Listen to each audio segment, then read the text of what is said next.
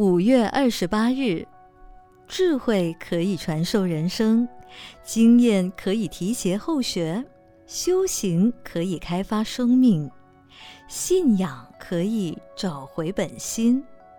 每一个人都希望承先启后，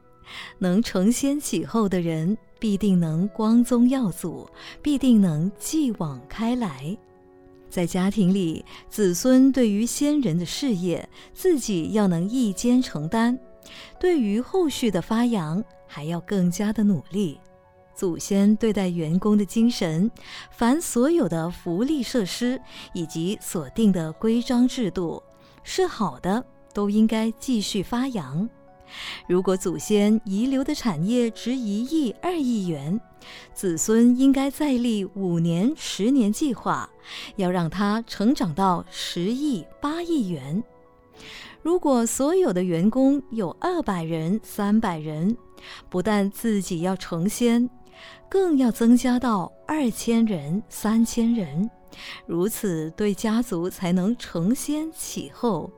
其实，不但人类要承先启后，即使是动物、植物，它们传宗接代时的种种辛苦，主要有承先启后的作为。例如，飞燕懂得对子女的品种改良，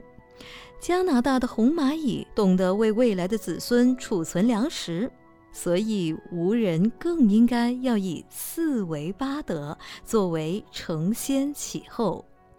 要为三不朽来承先启后，要为历史承先启后，尤其为了找到真如佛性，对于信仰的传承，更应该要承先启后哦。文思修，能承先启后的人，必定能光宗耀祖，必定能继往开来。每日同一时段与您相约有声书香。